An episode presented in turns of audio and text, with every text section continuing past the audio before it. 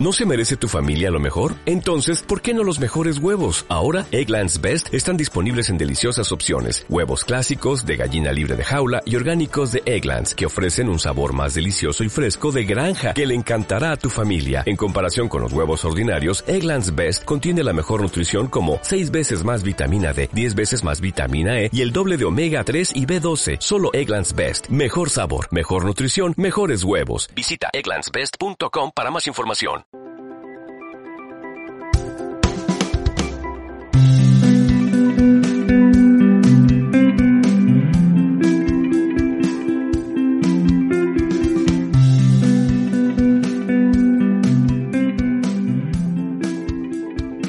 Tras el flexo.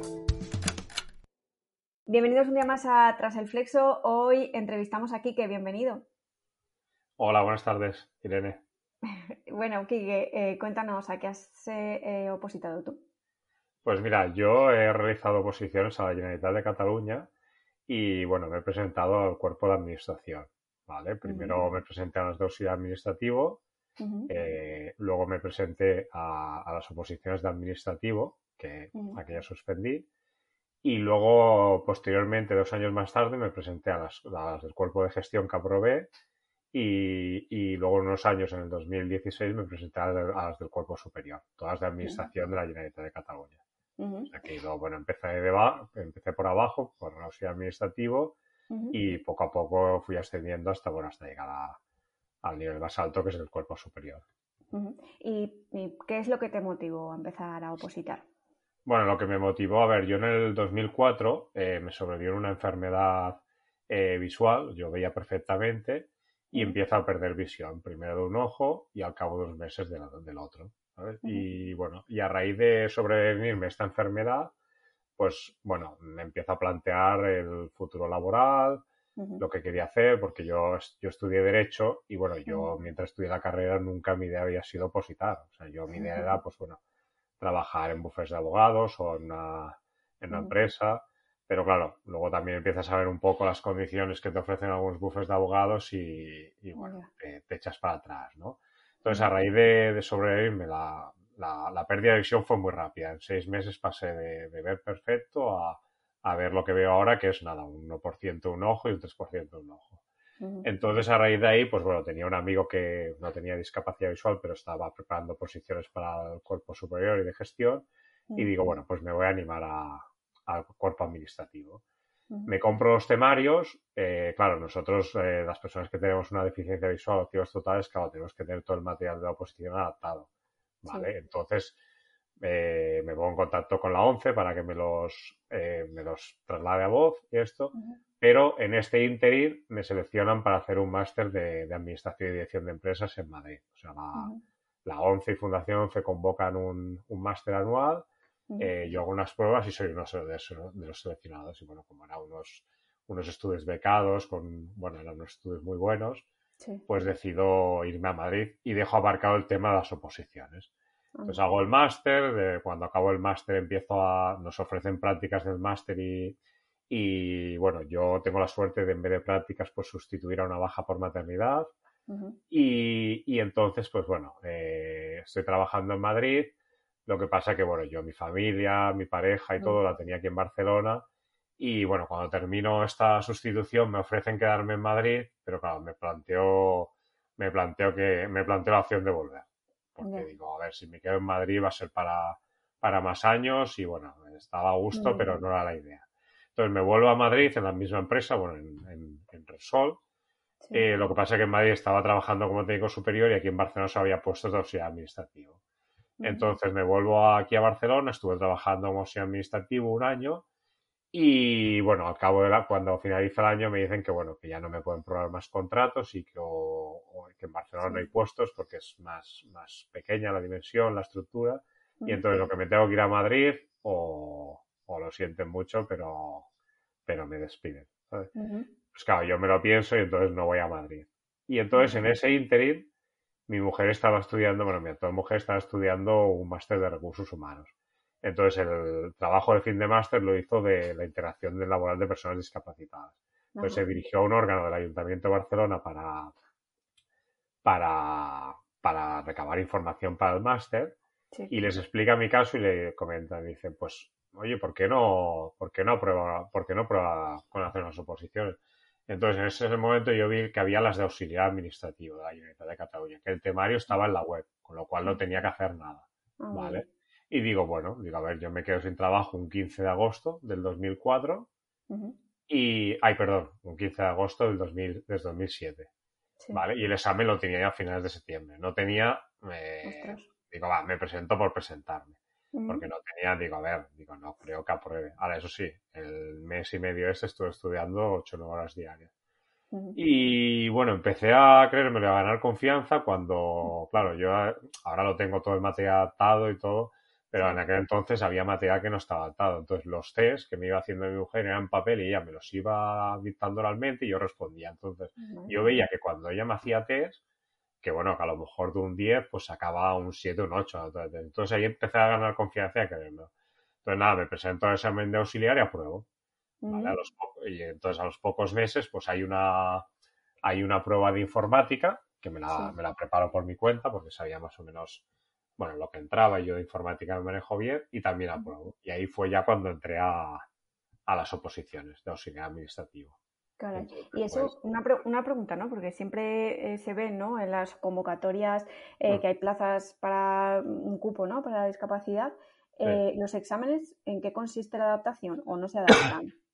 la adaptación, bueno, dependiendo de cada discapacidad. O sea, tú antes de la oposición vas a un organismo aquí en Cataluña que, que te valora, que tú solicitas las adaptaciones que quieres y yo en mi caso lo que tengo que hacer es, eh, porque el examen de las oposiciones que he hecho, las personas sin discapacidad lo hacen en, papel y bolígrafo. Y entonces yo en mi caso, pues bueno, lo hago en ordenador con una, con una pantalla grande y con el programa que utilizo, un programa que se llama Zuntes, que bueno, es un ampliador y una voz sintética que te permite pues leer todo lo que pone en, el, en la pantalla del ordenador. ¿vale? Y luego también, pues dependiendo de cada caso, eh, por ejemplo, en el caso de los ciegos y discapacidades visuales, nos aumentan el tiempo el doble. Si una persona tiene 60 minutos para hacer una prueba, pues nosotros tenemos 120 minutos, lo cual, pues bueno, también tenemos más dificultad. Y, por ejemplo, en el caso de las oposiciones de auxiliar, eh, fue prueba de informática y un test. Pero, por ejemplo, en las oposiciones que aprobé en el 2009, las de técnico de gestión y en el 2016 de técnico superior, allí la prueba práctica puedes llevar normativa. De hecho, las personas que se discapacidad van con maletas llenas de leyes. Y entonces yo las llevo en un pendrive. Las puedes llevar en un ah. pendrive y entonces pues, pues consultas. Mm. ¿Y, cómo te supuso, no? Porque siempre hago la pregunta también a, las personas que trabajan y luego entiendo, claro, tú, mm. tú, aprobaste auxiliar y empezaste a trabajar. Sí. ¿Y Sí, yo en mi caso, mira, yo en mi caso eh, puedo hablar en los tres ámbitos, porque yo he opositado eh, viviendo con mis padres, sin tener hijos, eh, viviendo con mi mujer y no teniendo hijos, y viviendo con mi mujer y con un hijo. Y claro, no tiene nada que ver. O sea, la última posición que hice, eh, que ya tenía mi hijo mayor, pues fue muy, muy difícil porque te has de combinar, eh, tienes que hacer virguerías. O sea, positar con, con hijos, la verdad que resulta muy, muy difícil. Pero bueno, me lo planteé en el sentido, lo, lo hablé con mi mujer, lo pacté, vi que había posibilidades, porque si te has sacado las del cuerpo de gestión, las de superior son unos pocos temas más, eh, vi que había posibilidades y digo, mira, durante estos seis meses me, me excluyo, o sea, me libero un poco. Y bueno, y al final, pues bueno, fue bien. La verdad que fue bien. También eh, me lo planteé como la última oposición que, que, iba a hacer. Si me sacaba esta, ya no, ya no tenía que estudiar más para claro. ¿Y, qué te motivó a, seguir opositando, ¿no? A seguir escalando. Pues mira, yo al principio cuando me saqué las de, claro, yo por ejemplo cuando empecé a opositar, ah, ya tengo un gran bagaje, conozco, me he presentado auxiliar, administrativo. Antes de aprobar gestión superior, me presenté a gestión superior para ver cómo era el examen y eh, fui a probar a ver cómo era el examen, porque, por ejemplo, yo en mi caso particular, eh, la especial dificultad la encuentro en el caso práctico, porque eh, te hacen bastantes preguntas y es un poco contra el Para hacer un test no tengo problema, de hecho lo podría acabar casi al mismo tiempo una persona sin discapacidad y las preguntas cortas tampoco.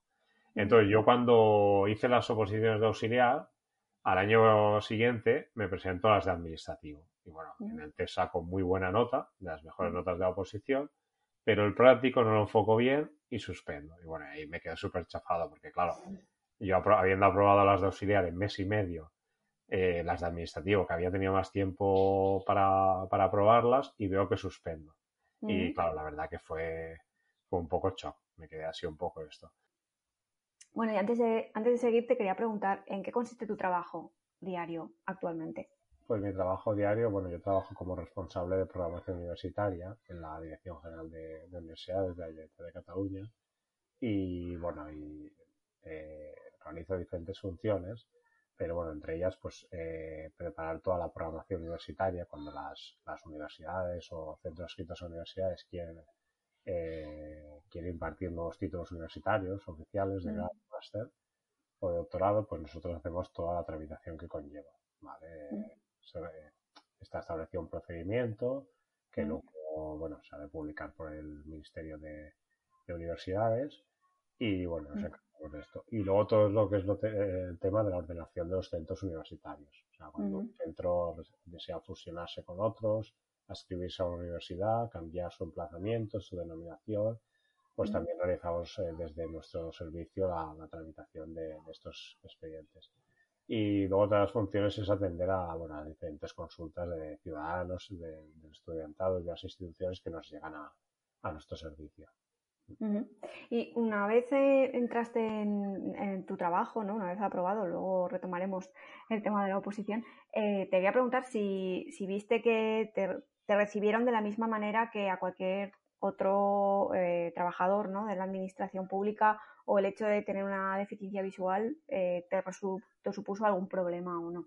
No, a mí me recibieron igual, no tenía ningún problema. De hecho, bueno, eh, el hecho de que últimamente en los últimos años la administración se ha transformado con toda la implantación de la administración digital, pues a las personas que tenemos una seria discapacidad visual nos ha beneficiado, porque yo cuando entré muchos expedientes estaban en papel y bueno, los tenía que escanear para poderlos eh, leer o visualizar en el ordenador. Y mm. ahora ya prácticamente la totalidad de los expedientes están digitalizados, ¿vale? Lo único, pues bueno, eh, yo al principio cuando entré a administrativo, pues las tareas de archivo, por mi dificultad, por la visión, pues mm. bueno, no realizaba estas tareas de archivo, realizaba otro tipo de, tareas que me mandaba mi, mi jefa.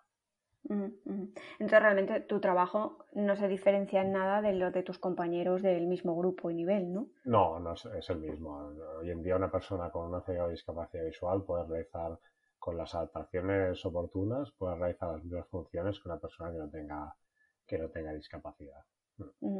Y entonces, ¿recomendarías opositar a una persona en general y en particular que tenga algún tipo de dificultad o problema eh, físicos o, de cualquier otro tipo. Sí, sí que lo recomendaría porque, bueno, en todas las oposiciones, por ley, está eh, la Administración está obligada a reservar un 5% de plazas para las personas con discapacidad.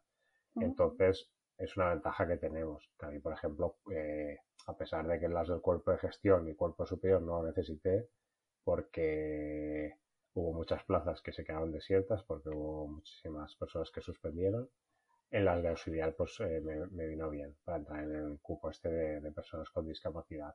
Entonces sí que lo recomendaría porque, bueno, te permite unas buenas condiciones, un trabajo estable y, bueno, sabes que a diferencia de la empresa privada que, bueno, que si apruebas oposiciones puedes ir ascendiendo y promocionando.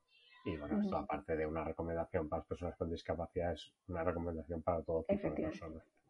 Sí, a eso también me refería un poco. Claro, claro. Y después de las oposiciones de, de, administración, luego gestión, eh, ¿estas te costó mucho adaptarte al temario o, no? Eh, yo en las oposiciones de auxiliar el, temario lo tenía adaptado porque estaba publicado en la página web de, la Generalitat. Ahora ya no está publicado, está publicado un resumen muy mínimo. Y el práctico eh, como tuve mucho, muy poco tiempo para prepararlas, que solo tuve mes y medio, eh, mi mujer me iba leyendo tipo test. Me los iba leyendo y yo iba respondiendo, y digamos, de esa manera, porque claro, no daba tiempo a escanearme la cantidad de test que me dejaron, ¿vale? Y luego ya para las oposiciones del cuerpo de gestión, cuerpo superior, como fui por academia, pues ya me puse en contacto con la academia y le dije que me diese los temarios adaptados, que todo lo que fuesen test, casos prácticos, temarios que necesitaba tener el documento electrónico. Mm, mm. También te quería preguntar en relación a, los preparadores, ¿qué es para ti un buen preparador? O no sé si has tenido varios. Bueno, he tenido varios porque, bueno, eh, nuestra posición, la del Cuerpo Superior de Gestión, la temática es muy diversa. Eh, tocas temas desde función pública hasta contratación, hasta gestión económica, hasta administración electrónica. Entonces, cada preparador nos da unos temas, ¿vale? Entonces, eh, para mí un buen preparador es el que eh, saca lo mejor de cada uno, de cada persona, ¿vale? En el sentido de que, de que sabe que si puedes hacer más o llegar a más, eh, sacarte el mejor provecho y darte todos los consejos que en su día él le ayudan a probar, ¿vale? y, y sobre todo es muy importante tener una buena documentación. Hoy en día, sin una buena documentación, es muy difícil aprobar un, un proceso de oposiciones. Y bueno, en relación a los consejos que te dio tu preparador, porque has dicho, ¿no? Que, te daba algunos consejos, ¿recuerdas alguno especialmente? Bueno, eh, eh, yo para la, teoría, por ejemplo, nunca tenía problemas porque al final era estudiar, estudiar, estudiar, estudiar.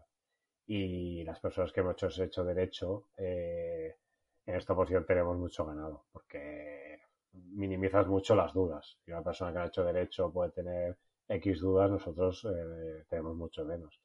Entonces, lo que sí que me fue bien es para la práctica. Los consejos que me dieron de, bueno, de, cómo saber enfocarla, lo que había que poner, lo que te puntuaban depende de lo que pusieses, que había que poner el artículo, la definición, la norma, de no olvidarnos nada, de, encajarla con, tranquilidad, a pesar de que vas contra el.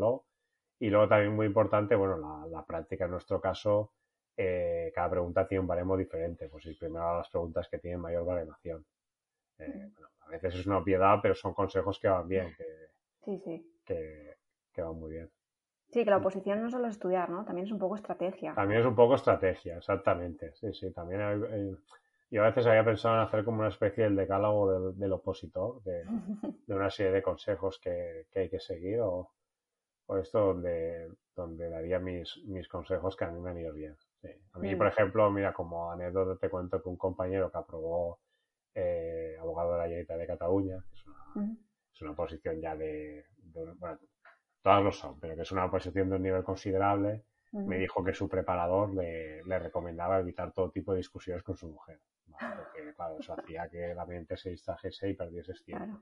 Y claro, son cosas que a lo mejor tiene razón, y yo para, yo para la última posición la, la lo apliqué porque ya tenía un hijo y esto, y entonces intentaba evitar todo tipo de discusiones, que sería un consejo que daría a las personas que están opositando o futuros opositores, porque si la cabeza no está centrada en el estudio, no, no te centrarás en aprobar la posición.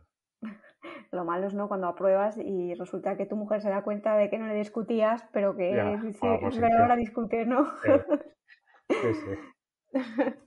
Pues bueno, eh, también te quería preguntar eh, si durante la oposición las personas de tu entorno entendían que quisieras no solo opositar la primera vez, sino la segunda y la tercera también. Sí, sí siempre lo he entendido porque, a ver, yo soy una persona que, bueno, he sido siempre, he tenido siempre bastante ambición, ¿vale? Mm. Entonces, lo que pasa que, bueno, que quizá desde fuera, al no tener la información, pues ves las oposiciones del cuerpo superior o cuerpo de gestión como imposibles, ¿no?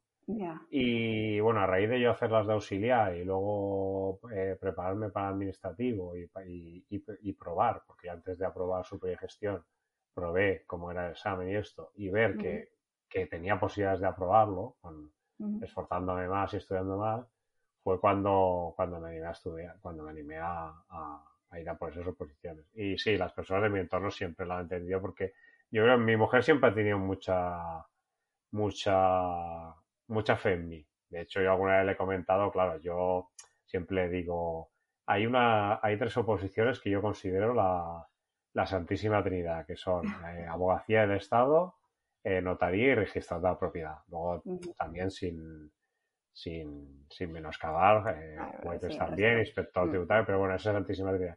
Y claro, yo pienso que, a ver, no todo el mundo vale para por cada posición. Yo también, yo creo que mi secreto también ha sido el, saber mis límites cuáles eran. Que a lo mejor me podía haber sacado abogado de tal si me hubiese presentado. Pues sí, probablemente. Pero, pero claro, mm, no sé si yo hubiese podido probar una posición de, notarías o las que te comentaba anteriormente. Pero mi mujer tiene fe, o sea, mi mujer siempre ha dicho, dice, tú te la sacas.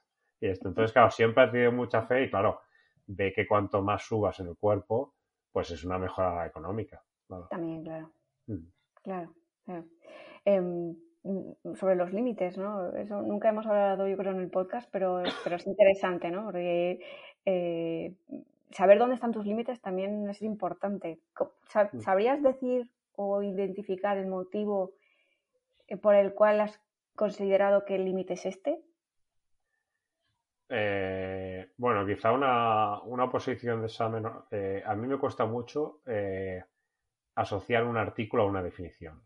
yo te puedo decir, te puedo decir la normativa, la identifico y tal, pero asociar un artículo a una, al precepto que contiene. Entonces, claro, eh, si me presentas este tipo de oposiciones, que es el examen oral y hay que, hay que decir los preceptos correspondientes, pues claro, tendría que hacer alguna estrategia para acordarme de todos estos preceptos, ¿vale? Mm. Eh, claro, también un poco lo que me ha echado para atrás en, no ir a más es también el tiempo, que ya con la última oposición ya tenía mi hijo mayor y ya había sufrido mucho, entonces ya dije, a ver, estoy bien, tienes una discapacidad visual, has llegado dentro del cuerpo de administración a lo máximo. Digo, pues bueno, eh, ya no le puedes pedir más. Ya, ya. Pues sí, está bien, pero eso, vivimos en una sociedad en la que nos dicen que no tenemos límites, que el límite te lo pones tú y que casi que cuando te pones el límite casi como que está mal, ¿no? Está... no, no, yo dentro del cuerpo de administración nunca he puesto límite. Yo entré de auxiliar y a los dos años vi que me podía sacar superior y gestión y fui a por ello, eso sí, porque veía que me las, me las podía sacar. O sea, yo antes de la posición le decía a mi mujer, digo, a ver, yo tengo un 70%, 80% de aprobar. Siempre, a ver, hay un factor que, que bueno, que, que no controlas porque puede pasar cualquier cosa, que entre la pregunta que no controlas, eh, que te ponga nervioso, pero tenía todo controlado. Sí, sí. Pues bueno, vamos a ir acabando ya, Quique. Eh, te quería preguntar. Yo sí, yo si quieres, bueno, comentarte así en Yo, por ejemplo, para las oposiciones he utilizado un sistema que es muy básico, lo que pasa que es un sistema que hay que tener mucha paciencia. Y mi sistema es el siguiente. Yo me cojo el temario y, por ejemplo, el cuerpo superior tenía 80 temas, ¿no? Entonces, cada tema, desde el 1 hasta el 80, me lo empiezo a leer tres veces cada tema, tres veces. ¿Vale? Entonces, cuando llego al tema 80, ya empiezo desde el 1 y ya leyéndome una vez. Y bueno, te puedo, decir, eh, te puedo decir que, por ejemplo, para las oposiciones del cuerpo superior que aprobé, pues a lo mejor mm, le di 12 veces la vuelta al temario. Claro, es que eh, iba con una preparación que me, lo sabía de memoria. Entonces, claro, lo que pasa es que, claro, eh, el sistema no es difícil, o sea, se basa en tener memoria y en tener mm. paciencia, pero claro, mm. hay que tener esa paciencia y para poder cada día estar estudiando X temas. Claro, claro, claro que sí. Pues bueno, te quería preguntar, eh, aunque ya nos has contado una medio anécdota antes, no sé si tienes alguna anécdota también de tu paso por las oposiciones, alguna más. Pues mira, las últimas que hice del cuerpo superior, el cuerpo superior hay cuatro ámbitos, ¿no? Está el ámbito jurídico, el económico, prevención de riesgos y el general, ¿vale? Que te puedes presentar en función de la titulación que tengas. Yo por mi titulación podía ir al general y al ámbito jurídico, ¿vale? Entonces, el test es igual para todos los ámbitos, y lo que cambian es las preguntas cortas y el práctico, ¿vale? Entonces yo me presento a los dos, porque digo, bueno, a ver, eh, me, me preparé el general, digo, pero bueno, también me presento al jurídico, digo, oye, pues a lo mejor hay preguntas que, que tienen mucha relación y bueno, y me puede ir bien, ¿no? Entonces yo apruebo el, el test y, el, y, el, y las preguntas cortas de los dos, del general y del jurídico, ¿vale? Eh, eso lo hago el sábado, ¿vale? El sábado durante todo el día, claro. Mm, ten en cuenta que a nosotros, al, al ampliarnos el tiempo al doble, yo empiezo el examen a las 8 de la mañana y hay oposiciones que acabo a las 9 de la noche, ¿vale? Eh, con un dolor de ojos, de cabeza, vamos.